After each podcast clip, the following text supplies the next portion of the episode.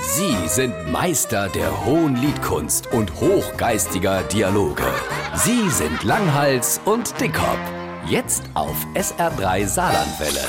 Ja, aber hast du auch mal das Uwe seine Handynummer? Ey, jo, komm, ich schreibe das gerade auf. Oh, den Schreiber kenne ich doch. Ey, natürlich, der ist vom Kreuzfahrtschiff von voriges Jahr. Den habe ich auch noch daheim. Ich sammle ja so Sachen. Wie Mensch das? Ey, In Hotels oder auch in Motels in Amerika, da leihe ich ja oft der Zimmer immer so kleine Plöck und Dauerschreiber. Die hol ich mir immer mit. Aber gut, die habe ich ja eigentlich bezahlt. Stimmt, da kann man nichts dagegen sagen. Ach, wenn man sich da durchzählt und die kleine Fläche ermittelt, wo die in der Hotels jeden Tag ein Badezimmer stellen, die sind quasi im Preis mit drin. Genau, und die Fläschel ja kannst du nachher gut verwenden, wenn du mit Ryanair fliegst. Da darfst du ja nur so ein klein bisschen Flüssigkeit immer mitholen. Wie ist das mit der weißen Filzschlappe, wo man so in der Hotels kriegt?